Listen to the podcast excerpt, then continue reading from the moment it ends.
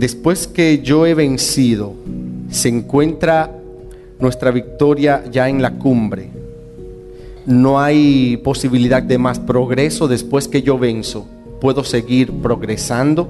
¿O vencer es la meta? Hoy vamos a estar viendo lo que una persona debe hacer después que ha vencido. Por eso dije hace un tiempo, vencer es algo normal para el creyente, o debe ser algo normal. Lo normal es fracasar o pecar, pero vencer es algo normal. Ahora, ¿qué hacer diariamente después de vencer? Es posible que muchos cristianos y dentro de ellos que hayan que han vencido de verdad y Cristo es verdaderamente su victoria, pero también es posible que se desconozca cómo mantener esa vida y pronto entonces se vuelve a caer en un estado en el cual estábamos antes de haber vencido. Por eso el Señor lo que quiere es que nosotros podamos mantener la victoria en la cual Él nos ha colocado y nos dio. Lo más inmediato que el cristiano debe hacer es esperar y anhelar después de haber obtenido la victoria, es que Dios lo libre de pecados específicos, los pecados que los han perturbado y que lo asedian constantemente, diariamente. Y ningún cristiano que haya entrado en la experiencia de la victoria debe seguir cargando con ningún tipo de pecado en particular.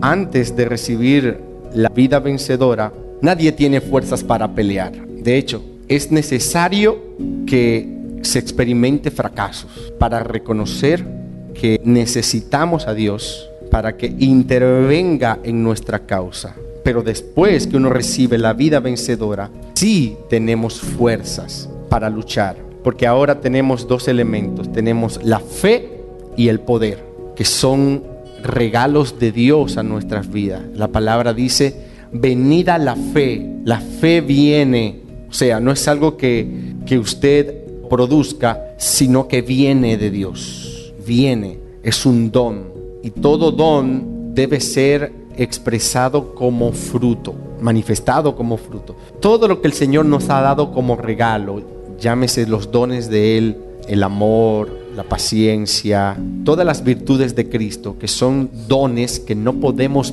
producir nosotros, sí tienen que ser expresados como fruto, no se deben quedar como dones dentro nuestro.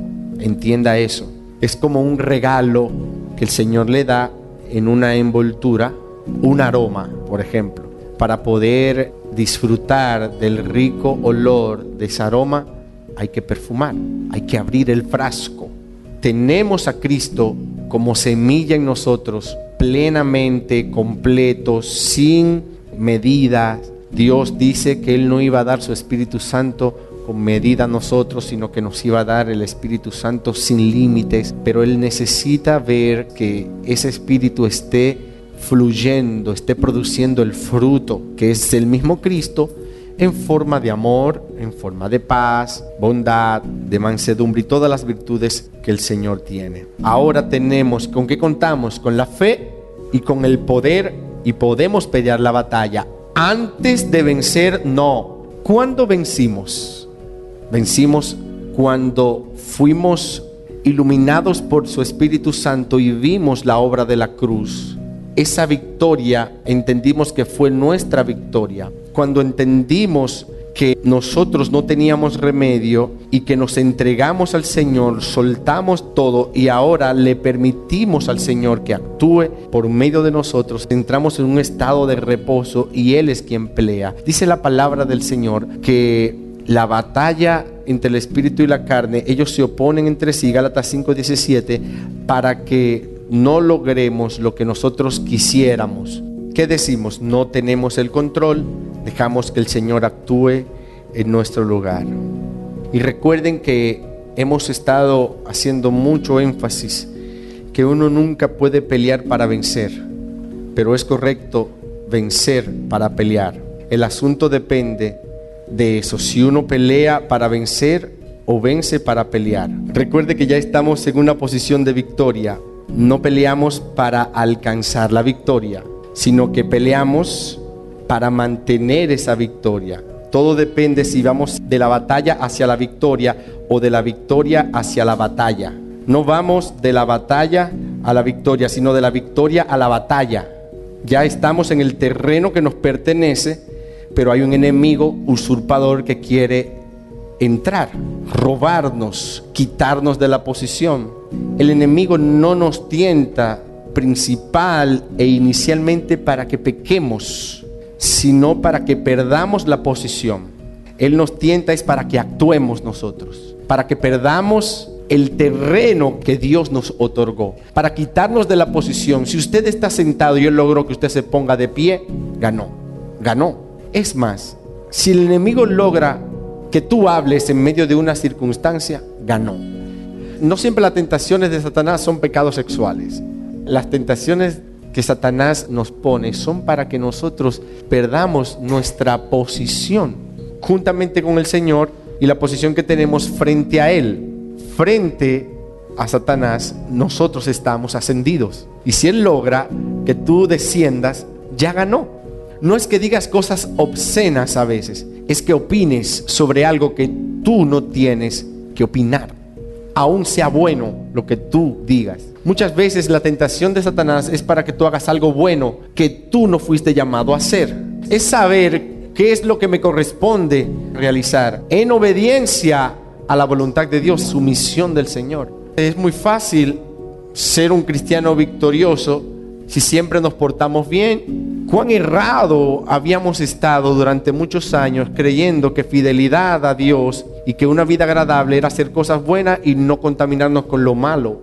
También lo bueno tiene su nivel de perversión cuando eso bueno no es lo que Dios diseñó que yo hiciera.